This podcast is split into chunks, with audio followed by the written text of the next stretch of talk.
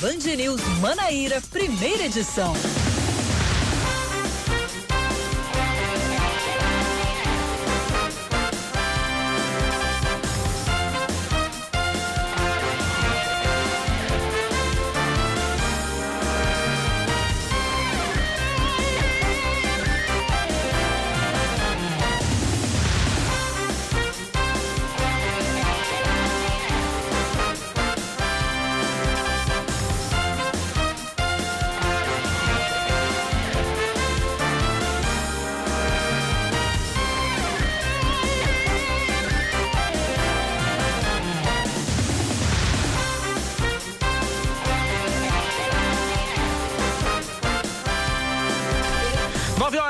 27 minutos em João Pessoa, 9 horas 27 minutos na Paraíba. Bom dia, bom dia, bom dia. Hoje é segunda-feira, começando tudo de novo, dia 15, 15 de junho de 2020. Está no ar mais um Band News Manaíra, primeira edição comigo, comigo, Cacá Barbosa e também com ele. Ele veio hoje de vermelho, azul e branco. É as cores da Band News. As cores da Band News. É. Leandro Oliveira, bom dia pro senhor. Bom dia, Cacá. Você que veio de vermelho e preto. Vim com a camisa do Esporte Clube do Recife, o manto sagrado que eu ganhei da minha namorada de Dia dos Namorados. Olha aí, coisa bacana. Ganhei de Dona Elisângela. Ah, com certeza você também deu um presente a nível, né? Dei, dei, dei um presentinho legal também. Né? Tem que ser, né, amigo? É. Pronto, então ser, né? enquanto né? eu não tenho ninguém para dar presente, eu vou me dar um presente. Quer? Por que quer? Porque não, não, não, para de chover na horta desse rapaz, mas esse rapaz não quer ninguém, minha gente. Eu acho oh. que ele quer, acho que ele quer virar celibatário. Vamos lá. Com as cores da Band News, com as cores do esporte, ele com as cores assunto, do tá amor, tá a gente vai começando então esse jornal aí. Então vamos ao jornal Band News Manaíra, primeira edição comigo, Cacá Barbosa e com ele, Leandro Oliveira, o solteiro mais cobiçado do rádio paraibano. Vamos que vamos. Que é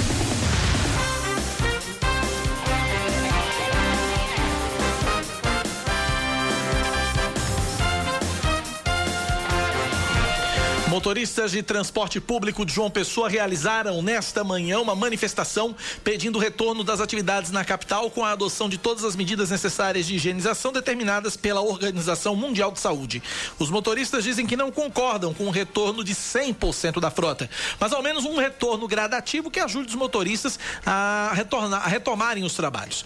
De acordo com o grupo, ainda não houve uma busca por entendimento com a prefeitura. A manifestação foi pacífica e teve início na primeira, nas primeiras horas da manhã foi encerrada por volta das oito e meia. E o governo da Paraíba inicia hoje o plano de retomada da economia. Cada cidade vai ser sinalizada com bandeiras nas cores verde, amarela, laranja e vermelha, definidas pelos índices de letalidade, transmissão do vírus e ocupação de leitos. De acordo com o decreto que entra em vigor hoje, voltam a funcionar, a funcionar os terminais rodoviários do estado e o transporte intermunicipal, assim como a construção civil, incluindo as obras públicas e privadas. Missas e cultos religiosos também estão liberados, desde que os fiéis ocupem no máximo 30% da capacidade das igrejas. Já as aulas presenciais nas instituições de ensino públicas e privadas continuam suspensas, assim como o expediente nas repartições públicas estaduais. Os equipamentos públicos de cultura e esporte que, per que pertencem ao Estado também seguem fechados. Seguindo com mais um destaque para você, foi cremado ontem à tarde, apenas com a presença da família, o corpo do prefeito de Guarabira e ex-deputado estadual Zenóbio Toscano. Ele faleceu ontem, aos 74 anos, após ter um AVC hemorrágico em um hospital particular de João Pessoa, onde estava internado desde o último dia 6, é, infectado pelo coronavírus. O município decretou luta oficial por oito dias. Há pouco mais de um ano, Zenóbio sofreu um AVC isquêmico e precisou se afastar da prefeitura de Guarabira. Ele é o quarto político paraibano a morrer durante o período da pandemia do coronavírus. Em maio, a ex-deputada Lúcia Braga, o ex-governador Wilson Braga e o ex-prefeito de Patos, Inaldo Vanderlei, morreram por causa da Covid-19.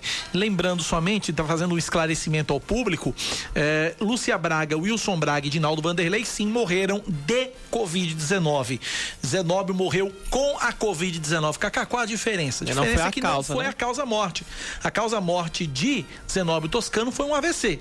Ele teve um AVC e teve as complicações decorrentes do AVC, mas ele estava com a Covid-19. Diferentemente de Lúcia Braga, Wilson Braga e Dinaldo Vanderlei, que morreram de Covid-19, morreram com, em decorrência da Covid-19. Só para esclarecer aí essa, essa diferença básica e importante. Aí falando sobre o vírus, a Paraíba tem 28.300 casos confirmados de Covid-19, de acordo com o levantamento divulgado ontem pela Secretaria Estadual de Saúde. 6.689 pessoas já estão curadas, mas 633 morreram devido a, ao coronavírus. 210 dos 223 municípios paraibanos já registram casos da doença. Ainda de acordo com o boletim, a ocupação de leitos de UTI em todo o estado é de 69%. Mais um destaque para você, porque sobe para 43.322 o número de vítimas do coronavírus no Brasil. Foram contabilizadas 612 novas mortes nas últimas 24 horas. Em relação aos casos, foram 17.110 novos registros. Ao todo, já são 867.624 casos confirmados da Covid-19 no país. O número de recuperados é de 388.492. Esportes, o Botafogo da Paraíba anuncia esta semana o nome do novo treinador, de acordo com o presidente Sérgio Meira. Anteriormente, o mandatário alvinegro chegou a afirmar que só anunciaria a contratação do substituto de Evaristo Pisa com o cenário de volta do futebol mais próximo. A Prefeitura de João Pessoa programou para o fim de junho a retomada dos treinos dos clubes profissionais e, sendo assim, o Belo precisa confirmar o novo treinador para a sequência da temporada. Lembrando para o só para complementar a informação, o, um dos um do nome forte aí para assumir o, tre, o, o comando técnico do Botafogo é Paulo Bonamigo.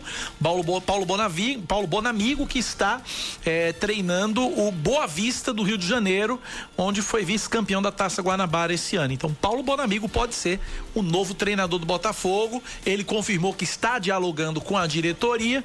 Pode ser aí o nome do novo treinador do Belo. Bom nome, viu? Bom nome. 9h33 agora.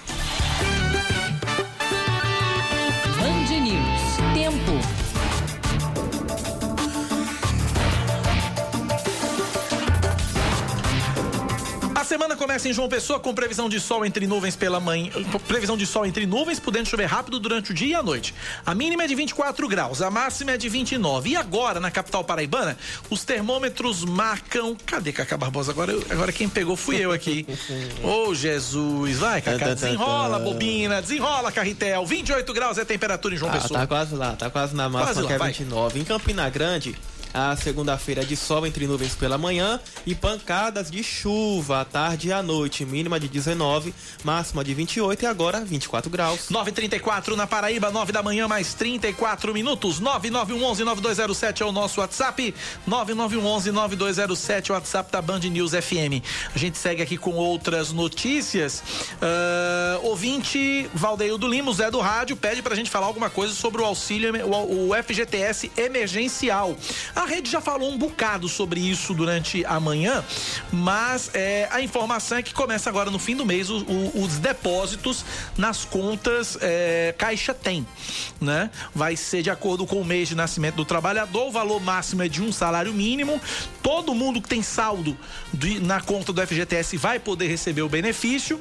É, vê se você localiza aí, Leandro, o calendário do FGTS. Eu tô também abrindo aqui, então quem abrir primeiro traz a informação, mas a gente sabe que ia ser hoje, começaria hoje o pagamento do FGTS e ficou, portanto, para o fim do mês, dia 29, salvo o melhor juízo. Estou procurando exatamente o calendário para trazer a informação certinha para o nosso ouvinte. Mas é importante que se diga, pronto, achei exatamente, sabe, começa dia a liberação começa dia 29 de junho no aplicativo Caixa Tem, que é o mesmo aplicativo que as pessoas usaram para receber o auxílio emergencial. 29 de junho, janeiro, e aí vai 6 de julho, fevereiro. Olha, o saque, os depósitos, eles vão ser realizados sempre às segundas-feiras a partir partir do dia 29 de julho.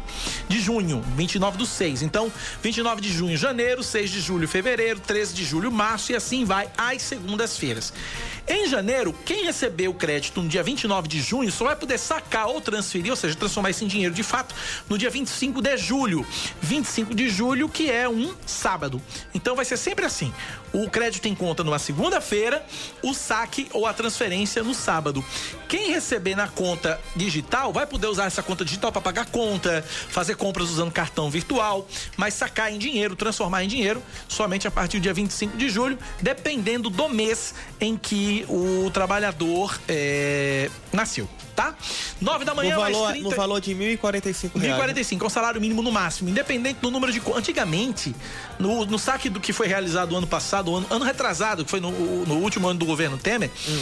foi um saque feito de um, de um salário mínimo por conta. Neste não, independente do número de contas, o valor máximo do saque é de R$ 1.045 da conta mais da conta com menor saldo até a conta com maior saldo, ele vai fazendo esse saque aí do, do, do FGTS. Tá? Então, para você aí que tá em dúvida se você pode, se você tem direito ou não, já pode então já baixar o aplicativo o FGTS ou se não ir na página fgts.caixa.gov.br. O calendário tá lá, né? É, fgts.caixa.gov.br ou pelo telefone no Disque 111 111, tá ok? Muito bem. 9h37 na Paraíba, 9 da manhã, mais 37 minutos. É, olha aí, alô, alô, Zezinho! Zezinho já se manifestou aqui, feliz da vida, porque vai receber o décimo dia 19. Todo santo dia o Zezinho perguntava. eu pensei que ele ia falar sobre é o, o, que ele pede direto do décimo, né? É o décimo da prefeitura. Ah, sim. É o décimo que ele tava falando do, do FGTS. Eu já tenho direito Não, também ao FGTS. ele tá falando do décimo da prefeitura. Feliz da vida, porque vai receber o décimo dia 29. Pois é, dia 19. Os servidores públicos municipais da prefeitura de João Pessoa vão receber o décimo terceiro do dia uh, 19 de, de junho, ou seja, próxima sexta-feira. Zezinho tá feliz da vida por causa disso. E ouvintes participando em áudio, 9911-9207. Vamos lá. Bom dia, Cacá. Bom dia, Leandro. E, minha opinião em relação ao retorno gradativo aí dos ônibus, eu mesmo não concordo. É, concordaria se os ônibus voltassem, aumentasse mais ainda a frota para não haver aglomerações. Todo mundo sabe que aqui João Pessoa as empresas nunca tiveram cuidado né, com, com o passageiro. Sempre os ônibus é, foram lotados, parecendo lata de sardinha então, é, é, nesse momento, pelo contrário, em vez de diminuir, tem que se aumentar, certo?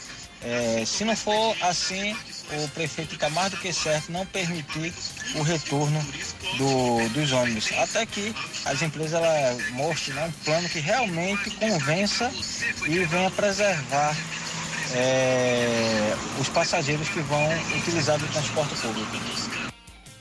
Tá aí a participação do nosso ouvinte. É, os motoristas que dizem que não concordam realmente com o retorno de 100%, mas ao menos um retorno gradativo, né? Que ajude os motoristas a retornarem aos trabalhos. Segundo o grupo aí que, re, que, que realizou protesto, hoje de manhã ainda não houve uma busca por entendimento com, com a com a prefeitura aí é, a respeito desse retorno do transporte coletivo em João Pessoa. É, a, a minha opinião, Kaká, é realmente que se tiver que voltar, retorne gradativamente que seja uma, pelo menos uma das últimas categorias a retornar com total segurança, com as medidas realmente de distanciamento, para que, enfim, evite, né, o, Eu não vou o, combinar que garantir distanciamento dentro do ônibus é difícil, né? É. Distanciamento, o, o, o, o secretário de transporte, vamos tirar o exemplo de São Paulo, o secretário de transporte de São Paulo entregou o cargo depois de levar uma bela do enquadrada do prefeito de São Paulo, Bruno Covas, disse: olha, tem até sexta-feira para resolver esse problema. Não resolveu, entregou o cargo, né? Então, você manter distanciamento social dentro de ônibus é bem complicado. É, e, a, e, adotar também as medidas necessárias de higienização, né, determinadas pela Organização Mundial de Saúde, porque a gente sabe que os ônibus eles têm é, materiais, são feitos de materiais que infelizmente é onde o vírus ele fica por mais tempo. É. Né? E aí precisa realmente ter uma atenção. Tem, vai ter aí então que vai dar, dar um jeito de aumentar a equipe ou para higienizar. Enfim, vai ter que ter um plano bem detalhado, bem definido, para que quando os ônibus voltem, voltem com a total segurança. Ouvinte final do telefone 8647 é o Paulo do Expedicionários. Tem informação sobre as cestas básicas do Estado para os estudantes? Informação que nós tínhamos a semana passada, nós questionamos isso semana passada, se não me engano, foi com o Tibério Limeira. Né? Foi que as cestas básicas estão sendo entregues sim aos estudantes, ou melhor, Tibério Limeira não, perdão, com o secretário de Educação. Perguntamos ao secretário de Educação, Cláudio Furtado, sobre as cestas básicas. Ele disse que estavam sendo entregues normalmente. Mais ouvintes participando, vamos lá. Fica assim impossível também do retornar, as pessoas Olha, não tá dando para ouvir tua mensagem de áudio, eu só vou pedir uma coisa pro nosso ouvinte, a gente coloca com maior alegria, com o maior prazer do mundo. Ouvinte final telefone 1763. Fala mais perto fala mais perto do, do, do aparelho para a gente poder ouvir e entender melhor sua mensagem, tá certo? Nove da manhã, 41 minutos. Samara já tá desesperada. Vamos pra notícia? Vamos sim, filha. Calma, a gente vai. Tem até 11 horas pra gente dar notícia aqui.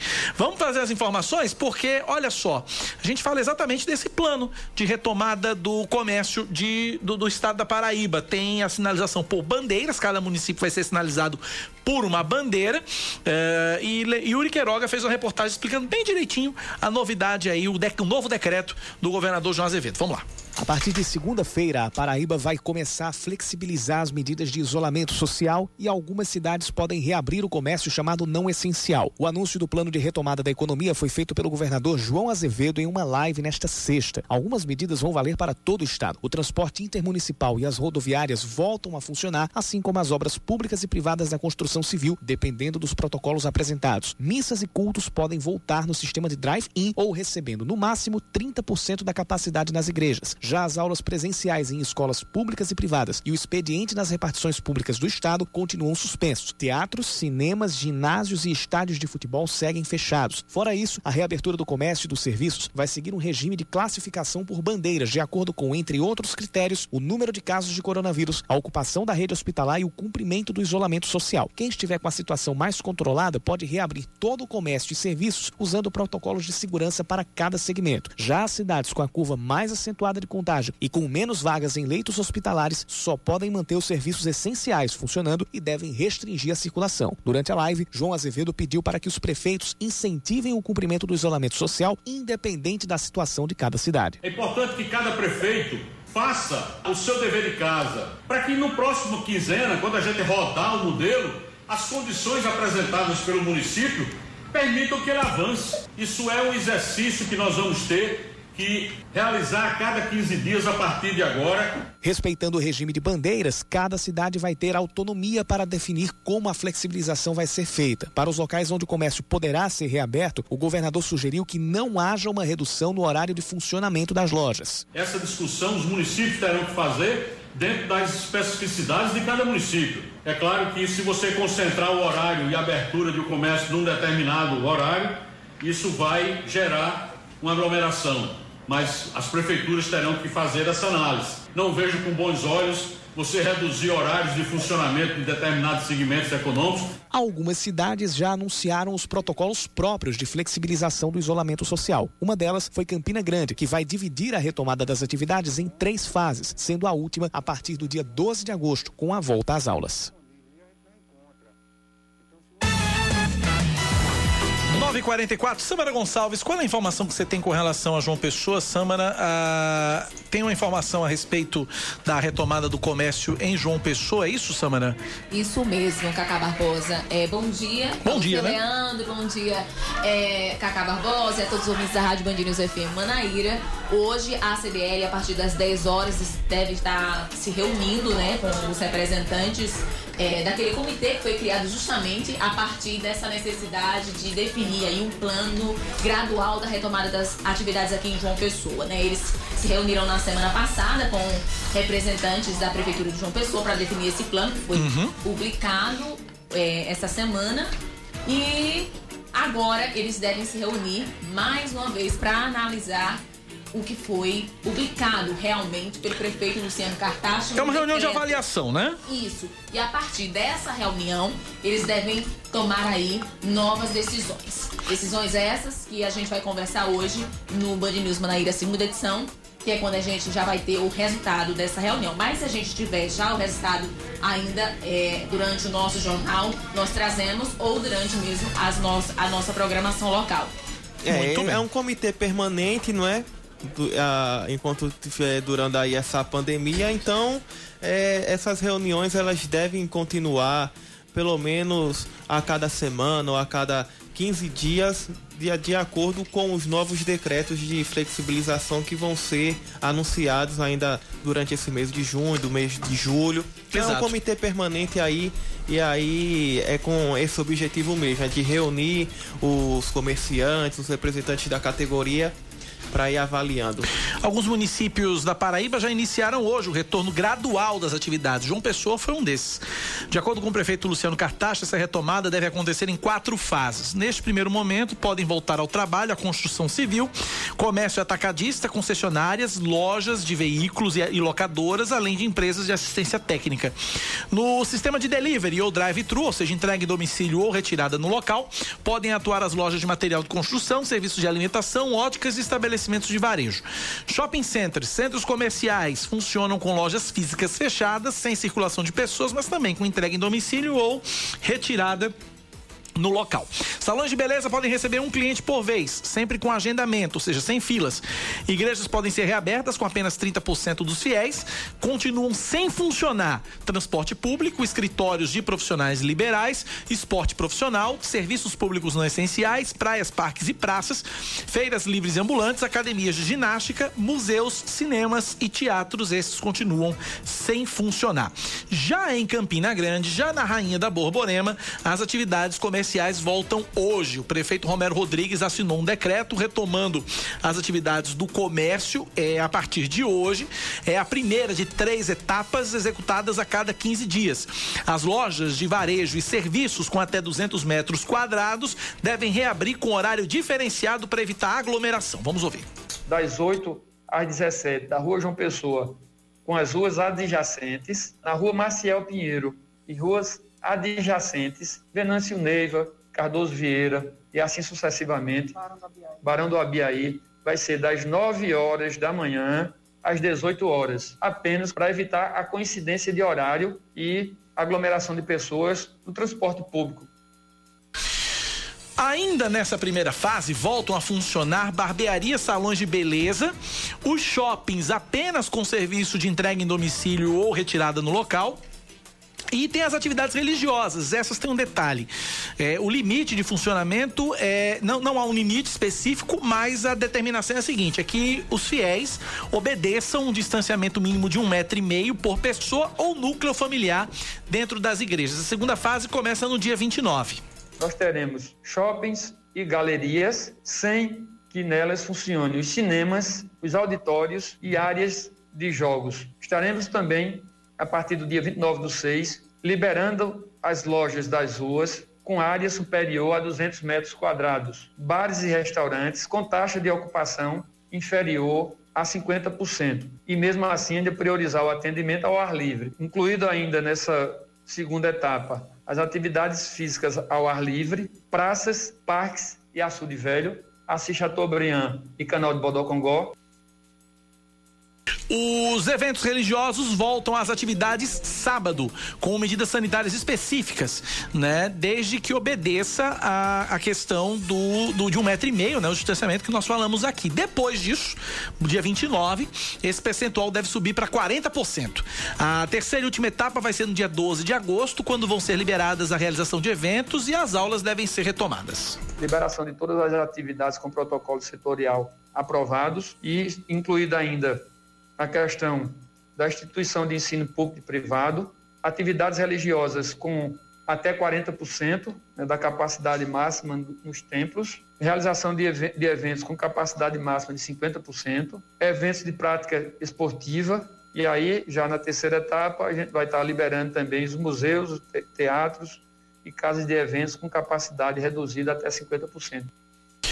Ainda de acordo com o prefeito Romero Rodrigues, os protocolos sanitários vão estar disponíveis no site da prefeitura e devem ser fiscalizados por Corpo de Bombeiros, Pro, Procon Municipal, Gerência de Vigilância Sanitária, Polícia Militar e Guarda Municipal. Ah, com 4.166 casos confirmados até domingo e 54 mortes, Campina Grande é o segundo município da Paraíba com o maior número de casos de Covid-19 no estado.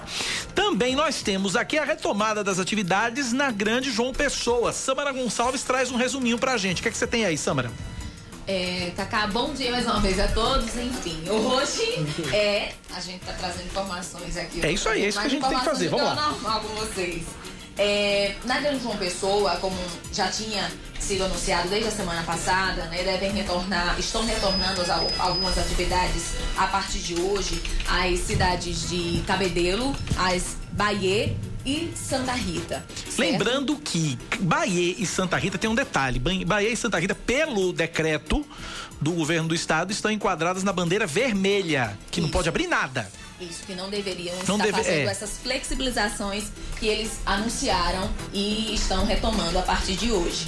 É, a Daqui a pouco a gente vai conversar com o prefeito Emerson Panca para a gente conversar mais um pouquinho sobre essa questão da reabertura das atividades em Santa Rita. Na cidade de Bahia, eu acabei de receber o decreto, Cacá. Hum. Acabei de receber o decreto, também vai funcionar aí em quatro etapas, assim como João Pessoa e Campina Grande. Essas etapas, essa primeira fase deve acontecer entre 15, que no caso é a partir de hoje, 28 de junho.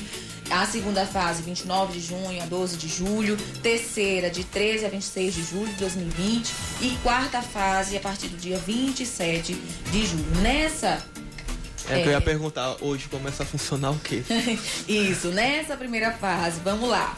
É, deixa eu achar aqui no decreto ficam autorizados a funcionar com atendimento presencial no limite máximo de 30% a capacidade de clientela em razão na área de atendimento constante no avará de funcionamento, considerando funcionários presentes, desde que preservado o distanciamento mínimo de 2 metros entre cada pessoa, com a única porta externa aberta e com funcionário para realizar o controle, o controle de entrada, saída e higienização dos clientes com horário de funcionamento permitido. Tem a lista das atividades? Tem sim, vou te dizer agora. Das 9 da manhã às 5 da tarde. Ficam aí, podem abrir a partir de hoje os seguintes estabelecimentos na cidade de Bahia. Quem são? Fabricação e comércio de calçados, vestuários e acessórios de utilidades para o lar e de móveis, bancas de revistas e papelarias, construção civil e lojas de material de construção, serviços de escritórios administrativos, de contabilidade e advocatícios, comércios e serviços de componentes de informática, eletroeletrônicos, acessórios de celulares, bicicletas, produtos de higiene e cosméticos, material esportivo, brinquedos, salões de beleza, esmalterias, barbearias e óticas. Os estabelecimentos previstos neste artigo devem adotar todos os protocolos de prevenção né, para evitar aí o contágio do coronavírus. É praticamente o comércio geral. Praticamente o comércio praticamente. todo. Praticamente. A ausência do plano contingente. Vários restaurantes está aí nessa lista? Hum, tem aqui. No sistema de delivery, o cliente poderá solicitar a mercadoria por telefone, aplicativo ou rede social. O estabelecimento entregará na residência do cliente. Ficam autorizados todos os estabelecimentos comerciais do município, inclusive os não enquadrados no artigo 4 e 5. Também os localizados no Aeroporto Internacional Presidente Cássio Pinto a funcionar através das modalidades de entrega em domicílio, que no caso é o delivery, drive-thru e take-out, que no caso é aquela retirada. É aquela retirada. Local, né? Então quer dizer que então quer dizer que os estabelecimentos do aeroporto não funcionam. No caso, só funciona o delivery ou isso, isso. ou, ou é, mas reto, é tipo que retomam, né? Porque eu acredito que já estavam sendo feitos. Já estavam sendo feitos tipo de, de forma informal, já estavam, né? É, esse tipo de serviço. Mais detalhes eu vou, eu vou ler direitinho. Tá, é, porque o decreto... que acabou de chegar Acabou mesmo. de chegar, tá é, quentinho, depois, né? É, depois vem então só a, a, situação das feiras livres, como é que fica, né? Feiras livres e mercados públicos, a então. A gente vai trazendo aqui mais detalhes depois. desse decreto. Ok. Porque se eu... Sim, tem aqui as missas, os cultos e demais cerimônias religiosas poderão ser realizadas online, ou seja, bem como por meio de sistema. Não estão liberados então para presenciar os cultos e missas, não, né? Mas em Bahia, né? Pode ser drive-in, viu? Aquela polêmica, lembra do pastor? Ah, o drive-in do carro, né? Ah, Você... tá. Sim, que teve aquela, né? Enfim, aquele episódio. Uhum. E nas redes sociais e nas sedes das igrejas e templos, neste caso com ocupação mínima, máxima, melhor dizendo, de 30%.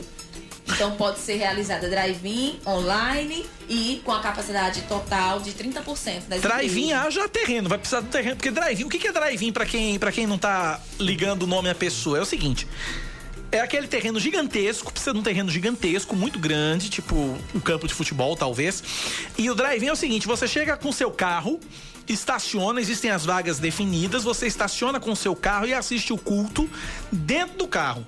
Tem os cinemas drive-in também, né? Que em São Paulo estão. É, é, os, os, os drive-in era clássico nos anos 50, anos 60 e agora estão voltando. Então, é, tem os cinemas drive-in e tem os cultos drive-in.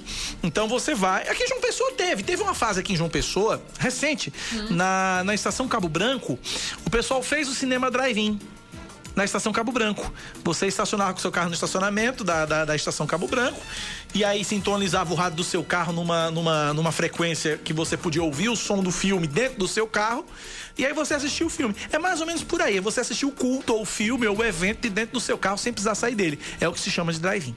Já, é, só complementando, Cacá, as escolas permanecem. As, as Sem aulas, aulas né? continuam suspensas. Agora, de Bahia para a cidade do Conde. Do Conde, o que, é que a prefeita Márcia Lucena decretou? É, a prefeita Márcia Lucena, ela informou hoje pela manhã para nossa equipe que é, apenas a construção civil deve retornar às atividades, certo? Ela tinha me adiantado isso sexta sábado no Paraíba Gente, mais ou isso. menos isso. O, município deve continuar com as barreiras sanitárias, algo que não acontece uhum. mais, né, em todo o estado, pelo fato do decreto do governo do estado não ter. Não prevê mais não isso, mas a, mais a prefeitura isso. do Conde vai fazer isso por conta própria. Isso. Então a prefeitura do Conde segue com as barreiras sanitárias e libera a partir de hoje a construção civil. Também deve ser realizada ainda esta semana uma reunião com o comitê de crise, né, do coronavírus da cidade, para debater aí quais são os próximos passos que a cidade deve tomar em relação à reabertura do setor econômico do município. E Santa Rita, já já a gente traz mais detalhes, porque também tem liberação, como o Kaká falou, apesar de ser bandeira, bandeira vermelha, vermelha Emerson Panta entregou para Cristo a cidade. entregou para Deus. Né? E vai abrir mesmo assim. É, a gente conversa com ele já já, né? Isso, particularmente Kaká. Santa Rita já estava aberto, o comércio já estava aberto faz é, tempo. você mora em Santa Rita, Samara, você, é, você era testemunha, né, do que... O prefeito, eu compreendo muito bem a medida de Emerson Panta. É, é compreensível. Pra quê? Pra que manter fechado se as pessoas não estão cumprindo com o isolamento social? Só vai aí retardar e ainda afetar ainda mais o setor econômico da cidade, que já não está numa situação tão boa. Tem empresas que já fecharam e outras que já estão é, a, a um fio de decretar falência. Eu sei que eu conheço pessoas próximas e também trabalho, é, é, conheço empresários da cidade e sei que a situação não é das melhores. Pois é. Então daqui a pouco Samara Gonçalves retorna com outras informações. 9h58, vamos pro intervalo. A gente volta já já. Daqui a pouco tem o prefeito de Santa Rita, Emerson Panta, tá certo? Deixa eu trazer duas mensagens aqui de ouvintes que mandam áudio pra gente. Vamos lá. Bom, vou pedir para os ouvintes mandarem áudio pra gente. Vamos lá.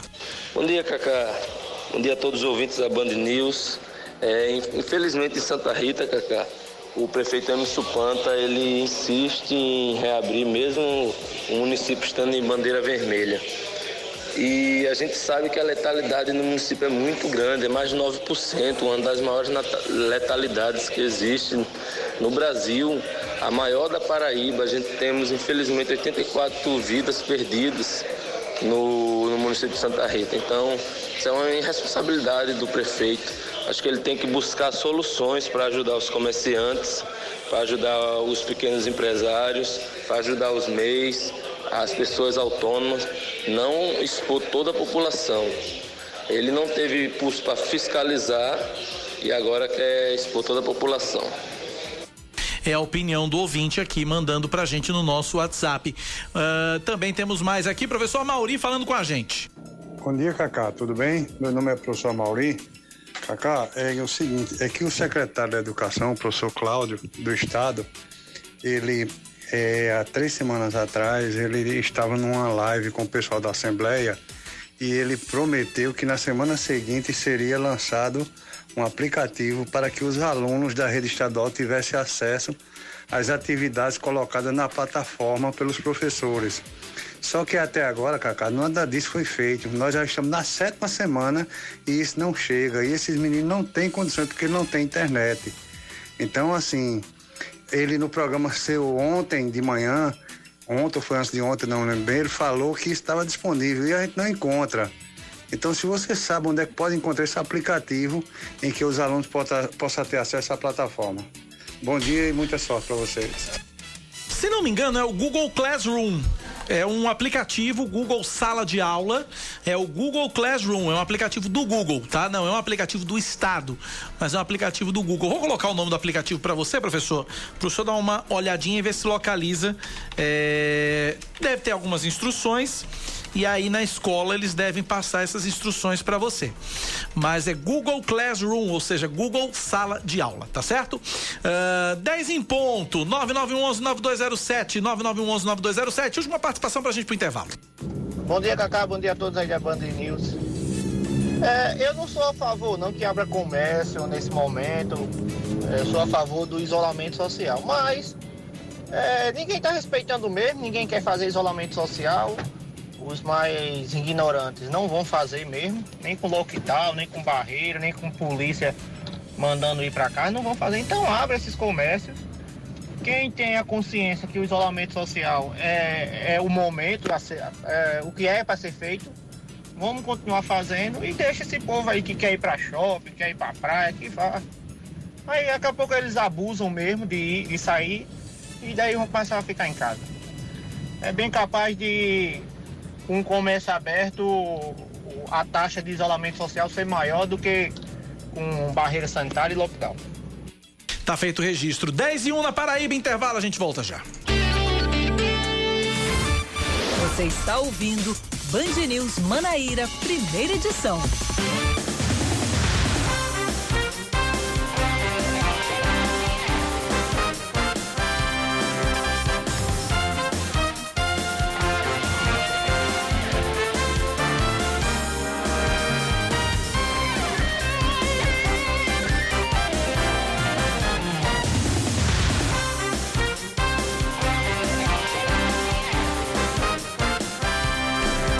Voltamos, 10 e 4, 10 horas e 4 minutos na Paraíba. Voltamos trazendo mais informação para você. A pessoa que primeiro recebeu o plasma convalescente como forma de tratamento da Covid-19 no Hospital de Emergência e Trauma de Campina Grande morreu ontem. O médico Ricardo Passos era plantonista que atuava nas unidades de terapia intensiva para o tratamento do coronavírus.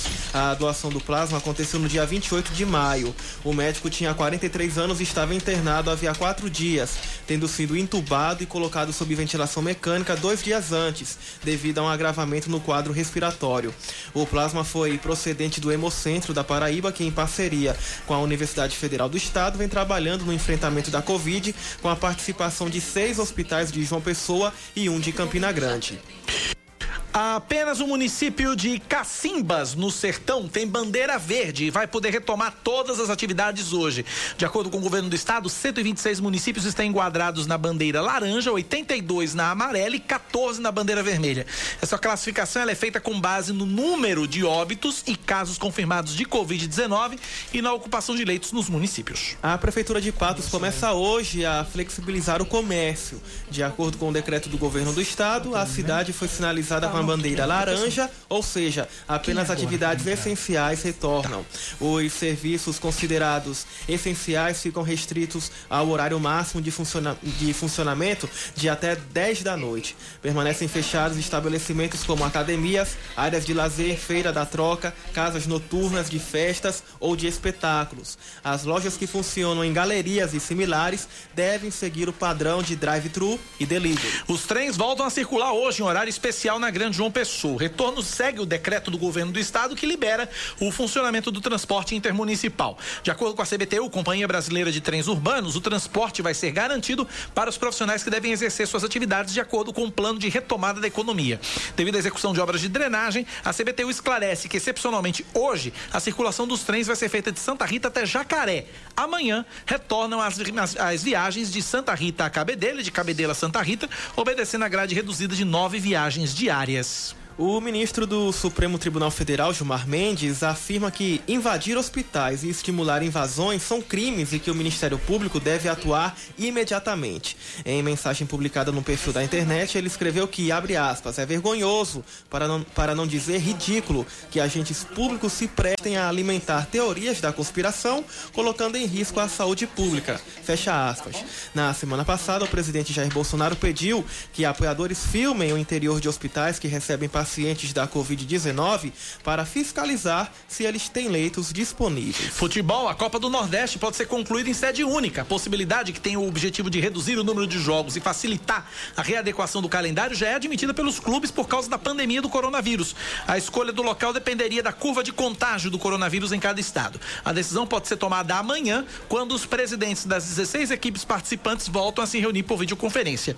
O objetivo também é evitar os deslocamentos e facilitar a adoção de protocolos, como a testagem de todos os jogadores e o confinamento dos times. 10 da manhã, 8 minutos na Paraíba, 10 e 8. A gente já está na linha com o prefeito de Santa Rita, Emerson Panta. Prefeito de Santa Rita, Emerson Panta, conversa com a gente agora exatamente sobre as medidas de flexibilização das atividades econômicas no município. Prefeito Emerson Panta, bom dia, seja bem-vindo mais uma vez à Rádio Band News. Bom dia, Cacá. Bom dia, Leandro. Assama a todos os ouvintes. É sempre uma honra, uma satisfação estar conversando aí com você e me dirigindo aos seus ouvintes. Né? Estamos à disposição. Prefeito, o senhor decretou o, a reabertura do comércio nesta segunda-feira, mesmo de acordo com a classificação da, do governo do estado do município de Santa Rita, está na bandeira vermelha. Ou seja, pelo decreto do estado, Santa Rita não podia abrir nada. Mas mesmo assim o senhor decidiu decretar a abertura e autorizar a abertura do comércio. Podemos dizer que Emerson Panta entregou para Deus a situação em Santa Rita, prefeito? De forma alguma, Cacá. É, nós é, é, bom lembrar né, e contextualizar a situação, quando no final de abril nós solicitamos um lockdown. Né, nós decidimos é, que fosse feito lockdown a, ainda no final de abril, começo de maio. Inclusive, nosso primeiro ofício encaminhado ao governo do Estado foi dia 3 de maio, solicitando um lockdown. Por que é importante contextualizar essa situação? É que nesse tratamento da pandemia, nós, na fase de mitigação, que é a segunda fase que, que a região metropolitana de uma pessoa estava, né, estávamos todos nesse patamar, nessa, nesse período, é, nós tínhamos aí em torno de 50%, 55% de taxa de isolamento social. Ainda não era ideal, né? mas é, nesse momento nós estávamos solicitando o lockdown quando tínhamos 50% de taxa de isolamento é, porque vimos a, a crescente dos números. Estamos na fase de, de supressão, a fase mais rígida, a fase que é, deveria, consequentemente, baixar o, o, o, os números é, de taxa de ocupação de TI e aumentar o índice de isolamento. O que é que deu errado, do nosso ponto de vista? E a taxa de isolamento ela foi perdida nesse período de supressão, é, vamos dizer assim, que é o período de isolamento mais rígido, porque ela demorou muito a ser implantada. Então, a, a curto prazo, essa fase é ótima, é excelente, e a melhor medida que existe é, super, é, é você fazer a contenção, aumentar o isolamento, é a melhor, é a melhor medida. Porém, a longo prazo, ela traz o que de fato aconteceu. Na fase de mitigação, que é uma fase menos rígida, nós tínhamos aí 50% e 55% de taxa de isolamento. Na fase posterior de isolamento mais rígido, nós estávamos experimentando na região metropolitana 30% e 35% de isolamento. Como é que você explica isso? A fase mais rígida é que ela tenha menos isolamento. Isso é explicado pela condição econômica e social. As pessoas não estão dispostas a seguir mais no isolamento. E isso é explicado até cientificamente, foi o que aconteceu né, em outros países. Então, a fase ela é ótima, continuar com isolamento é, é, a, é a medida mais eficaz, porém, a curto prazo. A longo prazo é necessário verificar a questão econômica e social tendo em vista que essa região não tem condições de seguir com essa fase. Então, foi decidido, entre outras situações, como, por exemplo, é, a taxa de ocupação de leitos de UTI, né, e a população de Santa Rita está ocupando nesse momento, é de 4% apenas. Então, Santa Rita está ocupando leitos de UTI, sim, em 4%. Né? 71% é ocupado pela população de João Pessoa, para ter uma, uma comparação. Agora, prefeito, deixa eu lhe perguntar duas coisas então. Então, o item 1 um aí na história, pelo que dá para entender, é que o isolamento social não funcionou em Santa Rita. Agora, a fiscalização foi eficiente também, prefeito? Eu não vou dizer em Santa Rita, eu, eu digo esses números, eu me refiro, são números da região metropolitana. Não são números de Santa Rita apenas. A região metropolitana experimentou esses números no seu isolamento mais rígido. Né? Então, o que eu quero dizer aqui é o seguinte: a melhor fase é o isolamento mais rígido, é a melhor fase, é a melhor medida para a contenção, desde que se tenha condições econômicas e sociais para que ela possa se prolongar. E isso já vem se prolongando há muito tempo e não vem resolvendo. Cada dia mais nós estamos tendo números menores de isolamento. Então nós decidimos, né, baseado, um desses números que passei é número de, isolamento, de, de ocupação de leite de UTI pelo Estado de Santa Rita, é também os números de casos ativos que nós temos e outras medidas que nós estamos tomando aqui, como por exemplo, aumento da nossa capacidade do centro de testagem, onde nós temos testagem, atendimento médico e distribuição gratuita de medicamentos para a população. Esse momento, estamos entrando na fase de recuperação com a ajuda dos comerciantes, para que eles possam ser educadores também, juntamente com a Prefeitura Municipal, e possam cobrar e distribuir também máscaras e possam fazer a higienização de todas as pessoas que entram no comércio com o álcool, o álcool gel, é, e ajudem no distanciamento entre as pessoas no interior do comércio. Então, nós estamos entendendo que fiscalizar essas medidas está sendo muito mais importante do que fiscalizar o isolamento. Mas a fiscalização do isolamento, na época em que o isolamento esteve em vigor, essa foi minha pergunta, foi eficiente ou, ou, ou houve falhas? O senhor enxergou falhas nessa, nessa fiscalização, prefeito? Santa Rita manteve, e talvez tenha sido a única cidade né, na região que tenha mantido barreiras sanitárias nas entradas da cidade durante todo o dia, durante os 15 dias de isolamento. Nós mantivemos as nossas barreiras, inclusive anterior, anterior já ao decreto de isolamento mais rígido, nós já tínhamos as barreiras sanitárias e mantivemos essas barreiras nos 15 dias de isolamento mais rígido na, nas entradas da cidade, que funcionava de manhã, né, iniciava amanhã às 6 da manhã, até às 5 horas da tarde, todos os dias, inclusive final de semana e feriado. Então, e, essas barreiras, elas aconteceram é, dentro, dentro do nosso município há contento, inclusive com o apoio da Polícia Militar. Então, essa fiscalização, ela é, é, aconteceu durante todo o período, né? Inclusive, antes do decreto, já vínhamos com essas barreiras. Então, esse é o primeiro ponto, Cacá, que, que, que nós levantamos, porém, nós entendemos que a fase de supressão, a fase mais rígida, ela não pode ser aplicada por um período mais longo devido à condição econômica e social que força que as pessoas venham sair de suas casas de qualquer forma. Então, é, utilizamos muito com a força policial nesse período e mesmo assim a região metropolitana, não apenas Santa Rita, teve números menores do que na fase anterior, que era uma fase menos rígida, mas que contou com o apoio maior da população.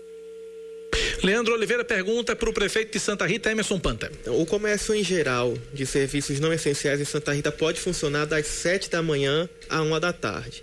Agora, para não restar dúvida, bares, restaurantes, lanchonetes, espetinhos, academias podem abrir nesse horário de 7 a 1 da, da tarde? É, nesse momento, nessa fase que estamos vivendo, não é permitido bares, restaurantes, academias, tudo que você falou aí, Leandro, é, não, não está permitido no momento. Nós vamos reavaliar os números em 15 dias e aí nós vamos seguir né, com, com as medidas ou não. A gente vai reavaliar os próximos 15 dias. Claro, os bares e restaurantes, eles podem funcionar sido permitido né, por toda a região metropolitana naquele sistema de delivery, né, takeaway e o drive-thru. Né? Então, isso aí sim é, é, permitido, mas nas demais modalidades, na modalidade presencial, não. Mais uma, Leandro, para a gente fechar. No último sábado pela manhã, o senhor se reuniu com representantes das igrejas católicas e evangélicas. E aí ficou então decidido a, o, o retorno, não é, do, dos cultos e missas. E aí eu, eu queria que o senhor detalhasse é, como é que o que ficou acertado entre, entre os representantes e por que o senhor então resolveu que é, o, o, os religiosos pudessem voltar então a, a, a, ter também, a fazer os cultos e as missas. Liberação de cultos e missas, prefeito. É, inclusive o governo do estado também, dentro desse decreto, que permite aí 70% de taxa de ocupação da, né, de toda atividade religiosa.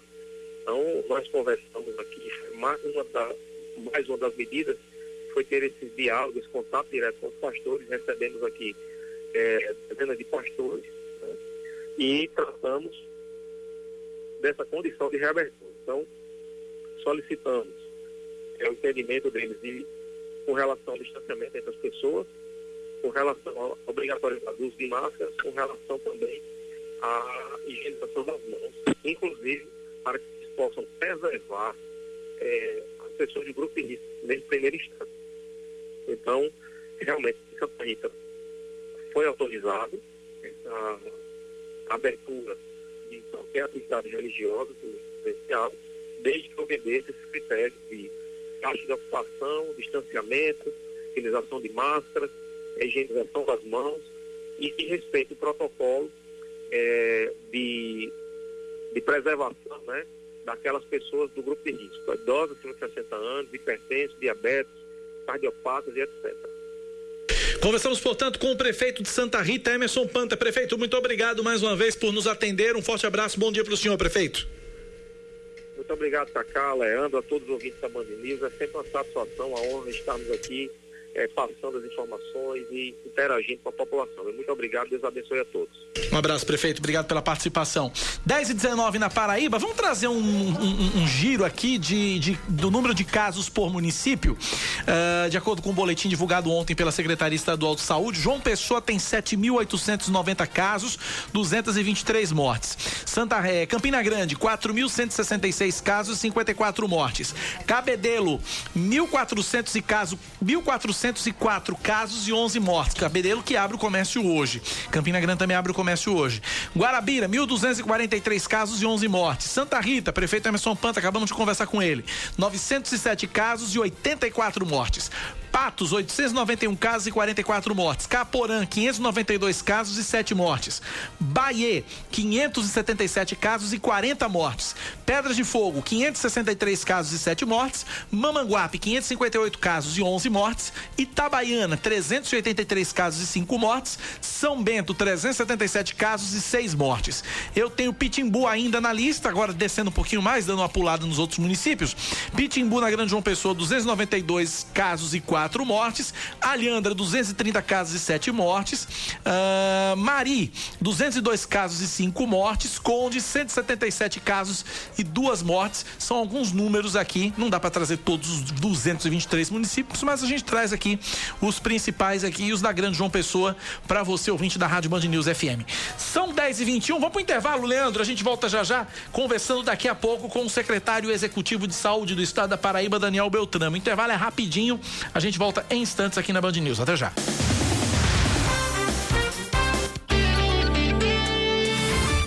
Você está ouvindo Band News Manaíra, primeira edição. Bonito, Cacá, botando vinheta fora de hora, botando vinheta errada, botando trilha no lugar de vinheta, fica a coisa mais linda do mundo, né? Oh, meu Jesus, é um amado. musical.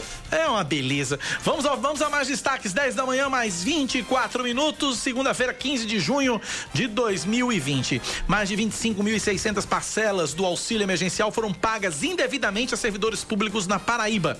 O levantamento foi feito pela Controladoria Geral da União em parceria com o Tribunal de Contas do Estado. O prejuízo, o prejuízo é de cerca de 18 milhões de reais. De acordo com as investigações, o pagamento pode ter sido feito em alguns casos, mesmo sem, ter solicita sem ser solicitado, pelo fato do beneficiário estar inscrito no cadastro único para programas sociais ou receber o Bolsa Família. A partir de hoje, os usuários que efetuarem o pagamento do licenciamento do veículo podem solicitar no dia seguinte a emissão do CLRV via internet e imprimir. Basta acessar o site detran.pb.gov.br.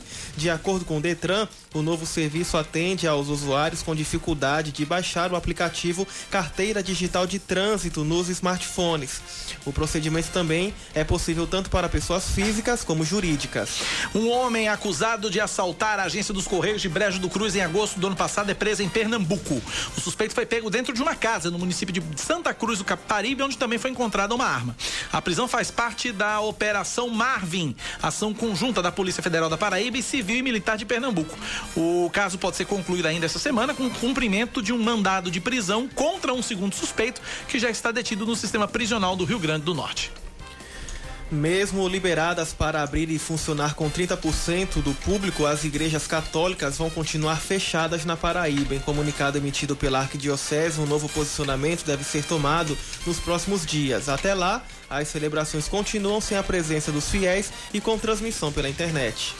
Mais um destaque para você agora é nacional. Esse aqui, Ninguém Acerta as seis dezenas do concurso 2270 da Mega Sena. O prêmio fica acumulado em 32 milhões de reais para quarta-feira.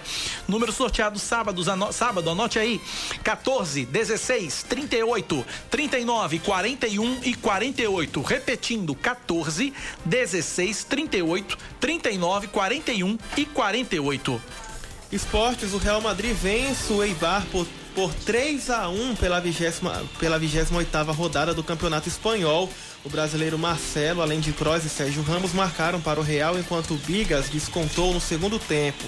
Ao abrir o, placar, Marcelo comemorou o gol com um protesto antirracista. 10 e 26 na Paraíba, 10 da manhã, mais 26 minutos. A gente conversa a partir de agora com o secretário executivo de saúde do estado da Paraíba, Daniel Beltrame.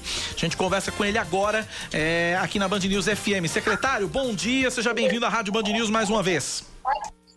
Bom dia.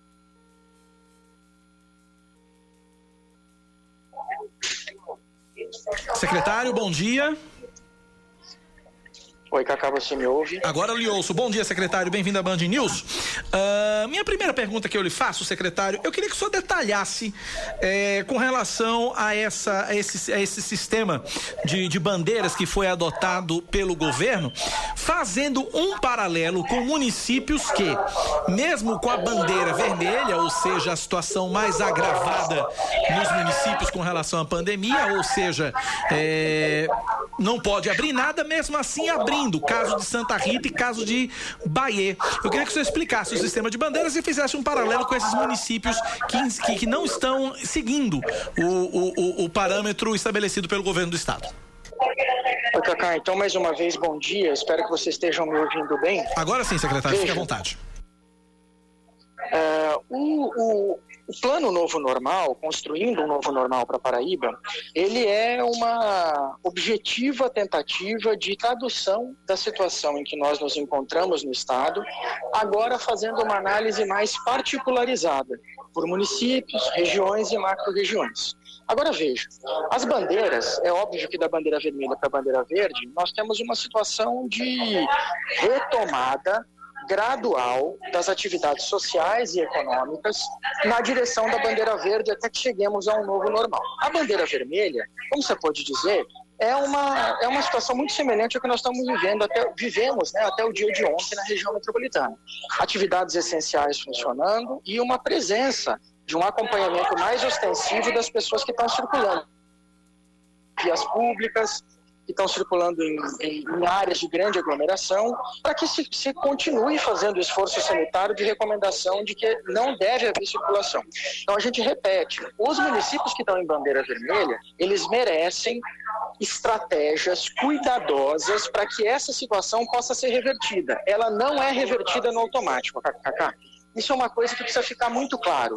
É, essa, é, a, inauguração do Plano Novo Normal do Estado não é, uma, não é um sinal de flexibilização, muito pelo contrário, é uma sinalização para que agora a gente faça adaptações individualizadas para os municípios de planos que as prefeituras têm que conseguir produzir. E já produziram, algumas delas produziram e publicaram.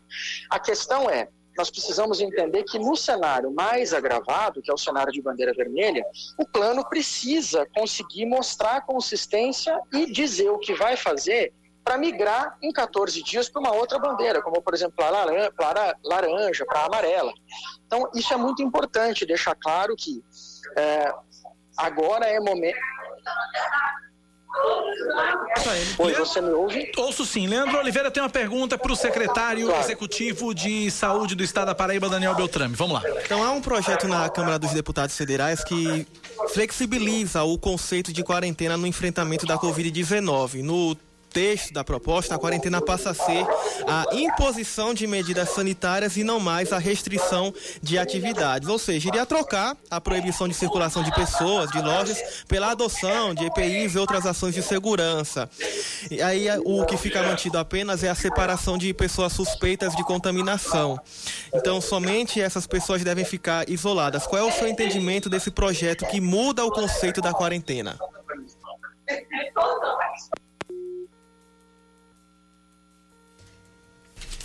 Acho que perdemos o contato com o secretário Daniel Beltrame. Vou pedir para refazer o contato por telefone mesmo, para a gente poder retomar a nossa entrevista aqui na Band News FM. Enquanto isso, você ouvinte da Rádio Band News FM, manda sua mensagem para a gente pelo nosso WhatsApp no 9911-9207, 9911-9207. São 10h31. Enquanto a gente refaz o contato com o secretário Daniel Beltrame, eu vou falar de um assunto rapidinho aqui, abrir um parêntese para falar de um assunto rápido e, e, ligeiro aqui na Band News, que é a questão dos venezuelanos. É, com a crise humanitária na Venezuela, muitas famílias vêm buscando refúgio em outros países, sem emprego e possibilidades de renda em meio à pandemia do coronavírus. Os venezuelanos refugiados no estado necessitam de apoio.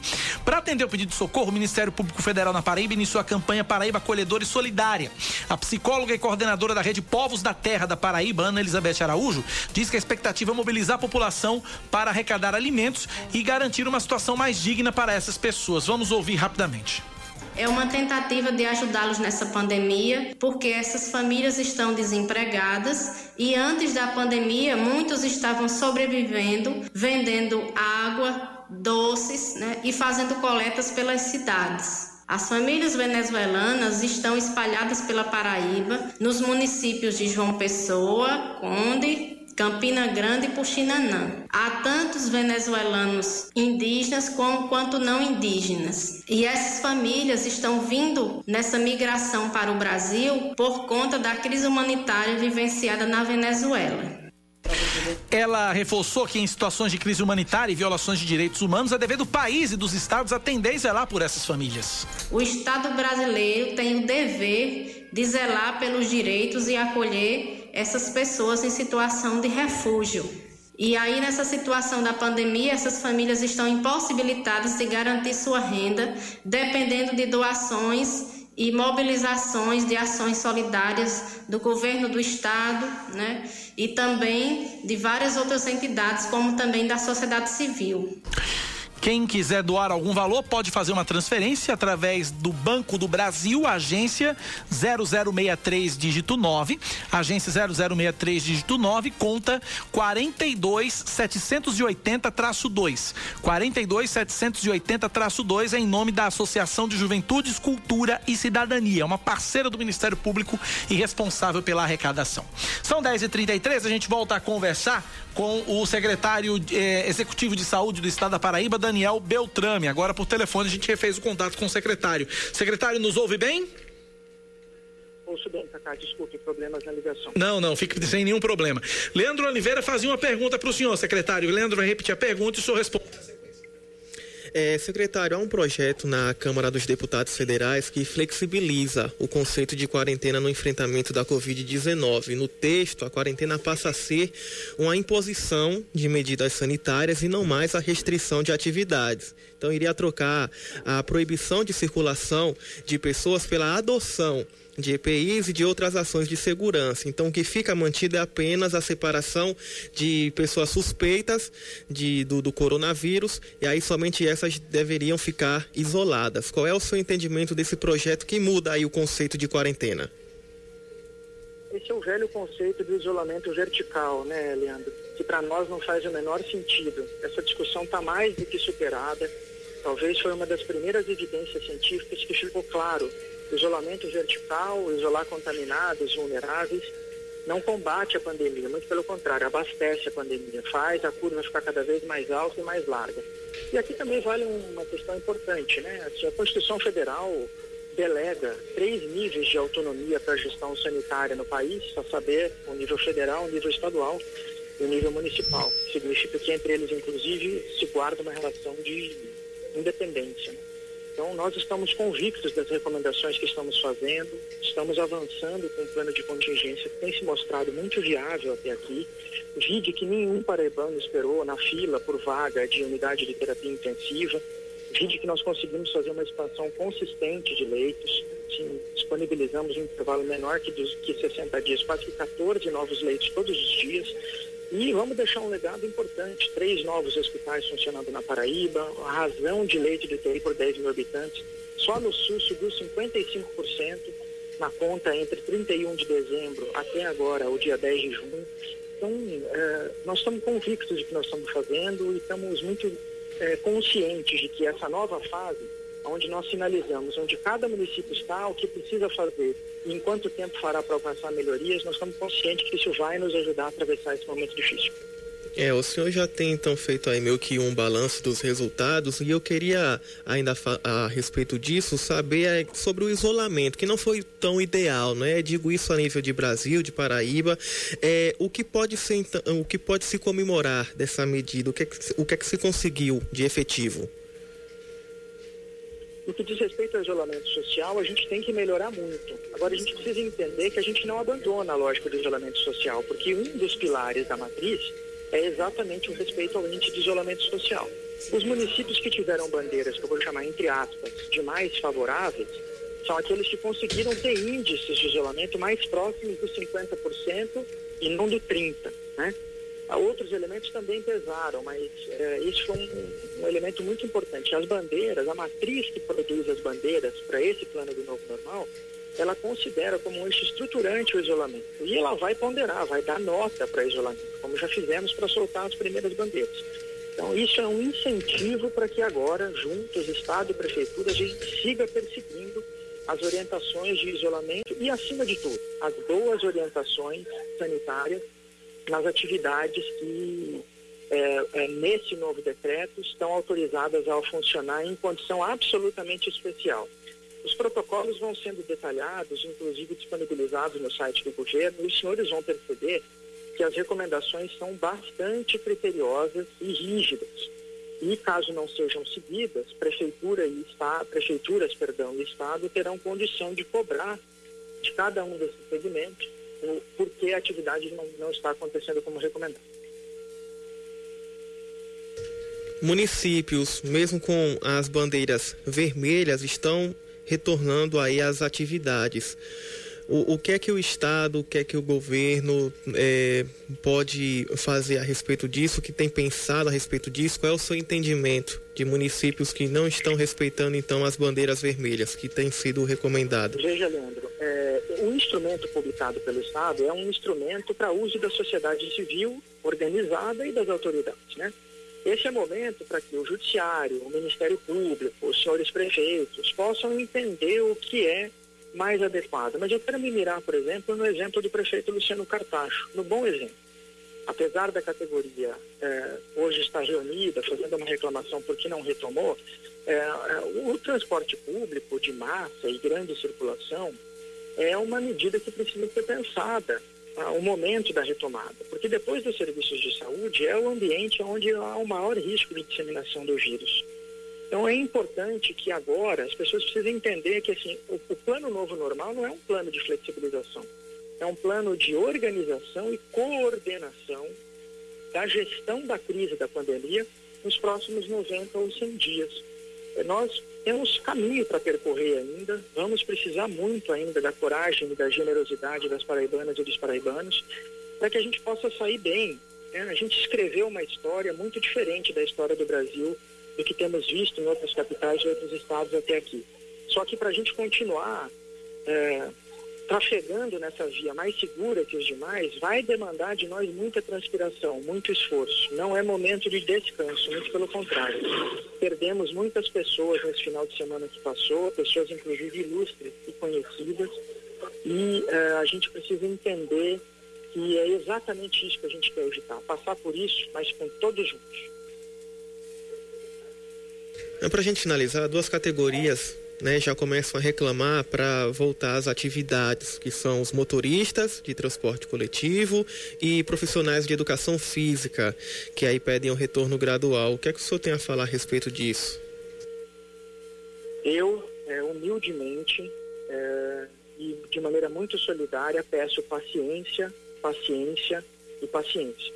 Nós não, não nos é, furtamos a fazer todos os diálogos que foram necessários ser feitos com as categorias, com as representações sindicais. Eu falei com o vice-presidente do Conselho Regional de Educação Física, aqui do estado da Paraíba, mas infelizmente, é, para a segurança da população, para que a gente possa atravessar esse momento mais difícil com sucesso, as atividades de transporte público, transporte coletivo de massa em ampla circulação e atividades em ambiente fechado, que infelizmente aglomera pessoas e que faz circulação de pessoas e que faz manipulação de pessoas em objetos que são comuns, como academia, são atividades que retornam, mas quando nós estivermos em bandeira verde, temos que percorrer um caminho até ali. Por isso que isso vai exigir de nós um pouco mais de paciência. Mas, de novo, agora nós temos ferramentas na mão, depois de fazer 90 dias é, de superação, de controle é, de, de parte da caminhada. Agora nós temos uma ferramenta na mão, uma espécie de termômetro, para saber com que temperatura estamos, o que precisamos fazer para baixar essa temperatura e em quanto tempo nós vamos conseguir fazer isso. Conversamos, portanto, com o secretário, secretário conversamos, por... conversamos, portanto, com o secretário executivo de saúde do estado da Paraíba, Daniel Beltrame. Secretário, muito obrigado pela atenção conosco e com nossos ouvintes. Um forte abraço, secretário. Cacá, Leandro, muito obrigado pela atenção. Coragem, minha gente. Vamos juntos. Nós temos um caminho a percorrer, mas eu tenho certeza que nós teremos sucesso. Vai ficar tudo bem. Um abraço, secretário. Obrigado pela atenção. 10h42, intervalo. A gente volta em instantes.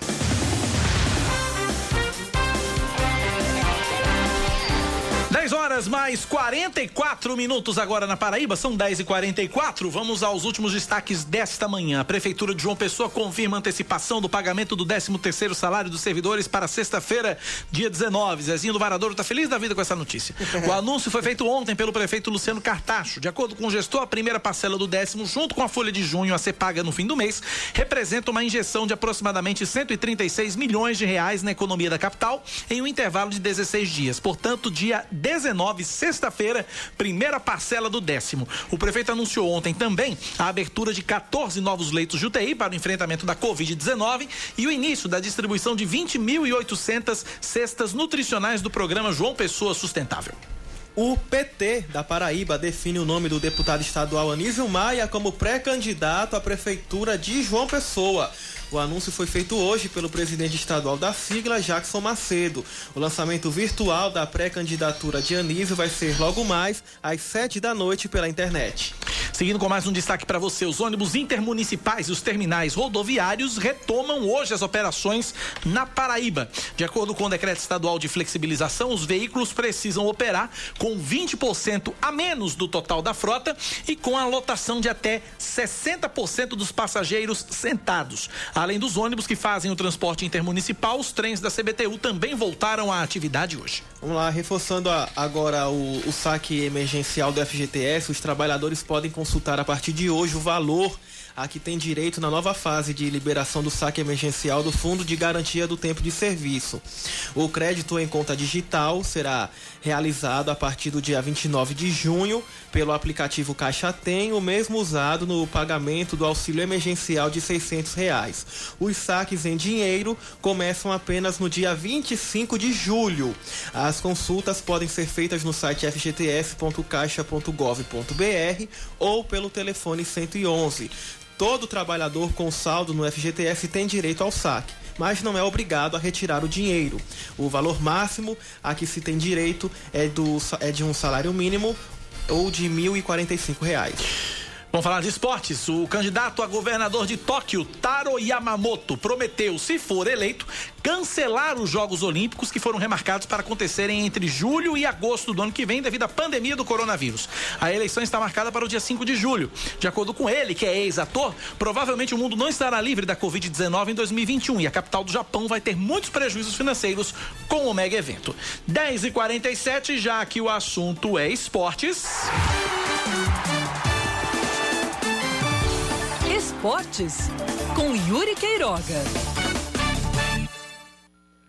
O que já era de certa forma esperado agora está começando a tomar corpo. Os clubes estavam esperando apenas a decisão por parte do Estado e dos municípios em adotar os planos de reabertura da economia e flexibilização das medidas de isolamento social para então começar a anunciar a volta aos treinos. Pelo menos dois aqui na Paraíba já têm anúncios. O Atlético de Cajazeiras diz que quer retomar os treinos já essa semana, reunindo todo o elenco. Elenco esse que foi mantido com os salários reduzidos, mas mantido. Alguns jogadores têm contrato até o fim da Série D do Campeonato Brasileiro.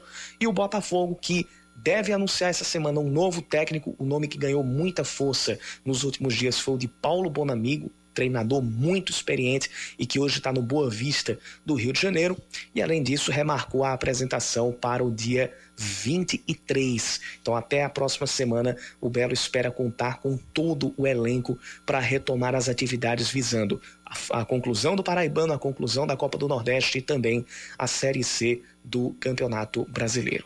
Falando em Copa do Nordeste, essa semana deve marcar uma reunião é, entre os clubes. Essa reunião deve ser realizada na, amanhã, terça-feira, e ela deve definir, deve bater o prego sobre como a Copa do Nordeste vai voltar. Se os jogos vão acontecer nas sedes atuais, com portões fechados, ou se em sede única.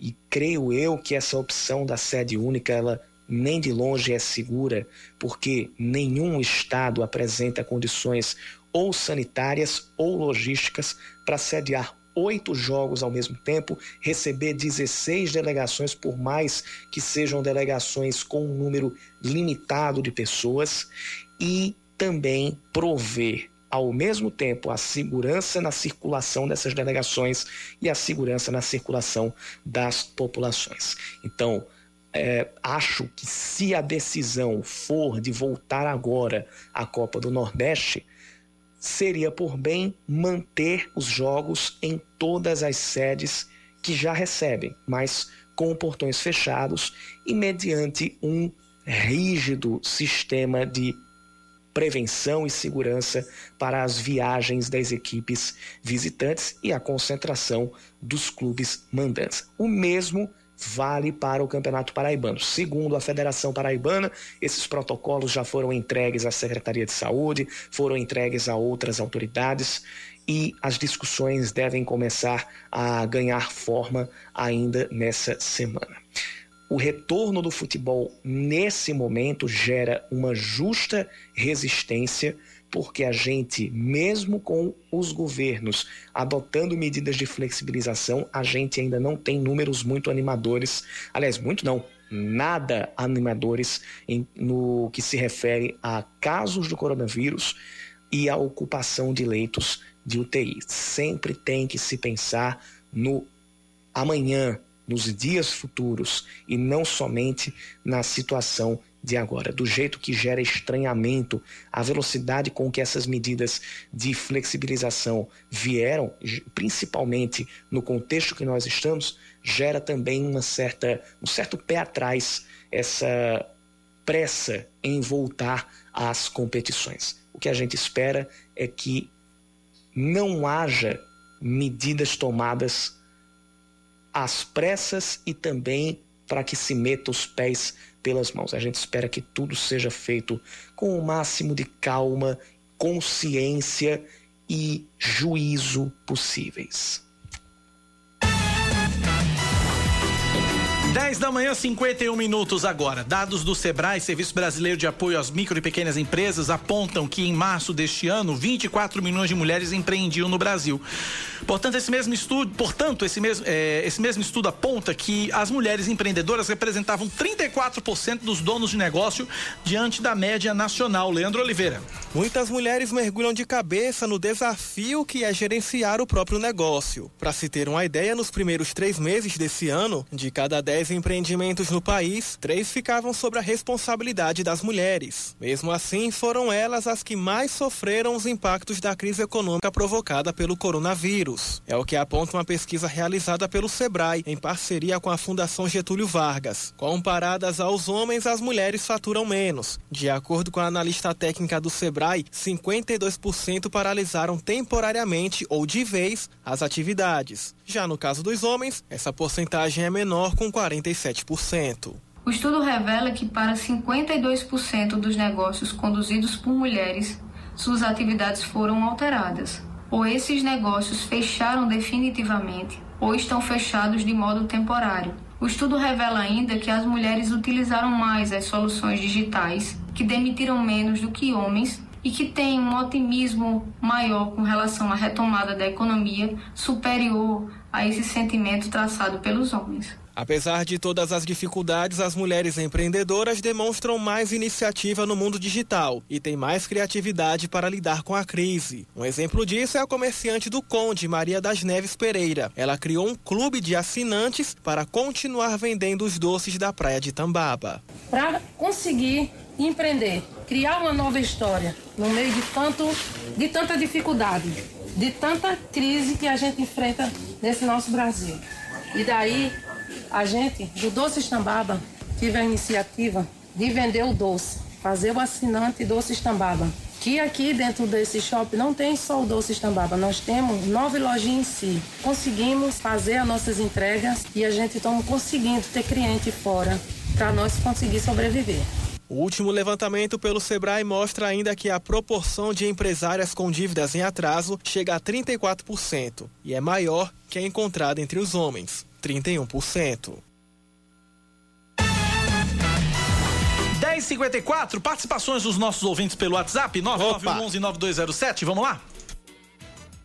Bom dia, Cacá Barbosa, bom dia, Band News. Eu vou fazer um comentário em cima do que o secretário de saúde executivo está fazendo. Eu acho que esse colega médico, ele não está sabendo o que é isolamento vertical. Porque o que fez a diferença no mundo foi o isolamento vertical. O isolamento vertical não espalha. Quem espalha é o isolamento horizontal. O que houve na Itália, o erro foi em relação ao tipo de isolamento que foi horizontal. Eu acho que o comentário dele não se adequa e está completamente fora do contexto mundial. Obrigado, bom dia, um abraço. João Marcelo Cadete, mastologista. Obrigado ao doutor João Marcelo pela participação e pela contribuição com o debate. Mais ouvintes participando. Queria deixar uma reflexão aqui referente a esse protesto aí dos motoristas de ônibus querendo voltar, né? Porque estão sem trabalhar, não estão recebendo. Que eles, a, a partir de. Quando tudo voltar ao normal, eles reflitam também é, quando forem fazer as greves, o aumento de salário, coisa do tipo, eles estão sentindo na pele o que os usuários dos ônibus sentem quando eles entram em greve e fica três, quatro, cinco dias. É, mesmo a justiça é, é, mandando, né, ordenando que volte pelo menos 30%, né, da frota, eles não voltam. E agora eles estão pedindo que, que voltem pelo menos 50. Então, assim, é bom eles também refletirem é, quando pensarem em fazer greve. Mais uma reflexão aí do nosso ouvinte. São 10h56 na Paraíba, 10 da manhã mais 56 minutos. Uh, várias autoridades aqui do estado deixando, uh, fazendo, manifestando solidariedade à família Toscano com relação à morte do ex-prefeito, ou melhor, do ex-prefeito, não, do prefeito, né, de Guarabira, Zenóbio Toscano. Uh, a prefeitura de Guarabira, ela decretou luta oficial de oito dias, decreto assinado pelo prefeito em exercício, que deve se efetivar como titular no cargo, Marcos Diogo. O PSDB, partido ao qual Zenóbio era filiado, lamentou a morte de Zenóbio, que era também secretário-geral da legenda no estado e era filiado desde 2001. Governador João Azevedo também emitiu nota de pesar à família Toscano pela morte de 19, assim como a FAMUP, a Federação das Associações de Municípios. Também o deputado estadual Ranieri Paulino, em nome da família Paulino, se manifestou é, é, solidário à família Toscano né? Ele diferenciou, deixou claro que sempre fez questão de diferenciar o acirramento da disputa política com o acirramento pessoal, não, não eram inimigos, eram apenas rivais políticos, né? Ranieri Paulino fez questão de deixar muito claro isso. Prefeito João Pessoa, Luciano Cartacho, o, o, o ex-governador Cássio Cunha Lima, o senador veneziano Vital do Rego, o deputado federal Pedro Cunha Lima, uh, o presidente da Assembleia Legislativa Adriano Galdino também manifestou solidariedade, a Assembleia Legislativa que decretou luto de três dias pela morte do ex-deputado estadual também, Zenóbio Toscano. Então tá aí a, a Paraíba é, de forma muito, muito, muito grande, muito importante, é, se solidarizando com a família Paulo, com a família Toscano, devido à morte ontem do, pre, do prefeito de Guarabira, Zenóbio Toscano, ele que morreu é, é, após ter tido um AVC, um acidente vascular cerebral ontem num hospital particular de João Pessoa. 10:58 mais ouvintes participando pelo nosso WhatsApp. Vamos lá. Bom dia, Cacá. É, eu acho que tanto faz isolamento horizontal vertical, se não a testagem. No horizontal, como é que você isola uma família se você não sabe como é que está a situação dela? No vertical, como é que você pode isolar um grupo de doentes se você não sabe se eles estão doentes? Uma prova que a gente pode utilizar como dado é os países que mais testaram o número de mortes. A exemplo, os Estados Unidos, que apesar de ter 2 milhões de infectados, mas é o país que mais testa. Se eu não me engano, foram 90 milhões de testes, 90 mil testes por milhão de habitantes. Entendeu? É, então eu acho que os governos deveriam começar a fazer testagem em massa. Aí você sabe onde é que está o problema e tem como resolver. Tá aí, portanto, 10h59, Leandro, vambora. Bora. Amanhã a gente tá de volta, seis, às 6 da manhã, eu tô aqui logo cedinho com as primeiras notícias desta manhã, de, da, da, da manhã, amanhã, terça-feira, 6 da manhã eu tô de volta aqui. Leandro Oliveira chega às 9h20 para comandar comigo o Band News Manaíra, primeira edição. Livres por enquanto, né, Leandro Oliveira? Livres. Livres por enquanto. Mas é, vem aí o Band News no meio do dia. Felipe Bueno e Carla Bigato no noticiário nacional e Oscar Neto no noticiário local. E segunda-feira estreia Band News Station, direto de Nova York, com Eduardo Barão e Carla Bigato, direto de São Paulo. Logo depois do Band News Manaíras, primeira edição, a partir de segunda-feira. Por enquanto você fica com o meio do dia. Vambora? Kaká, Valeu pela parceria. Valeu. Ouvinte, você aí, obrigado pela companhia. Até amanhã. Tchau, tchau. Fui. Você ouviu Band News Manaíra, primeira edição.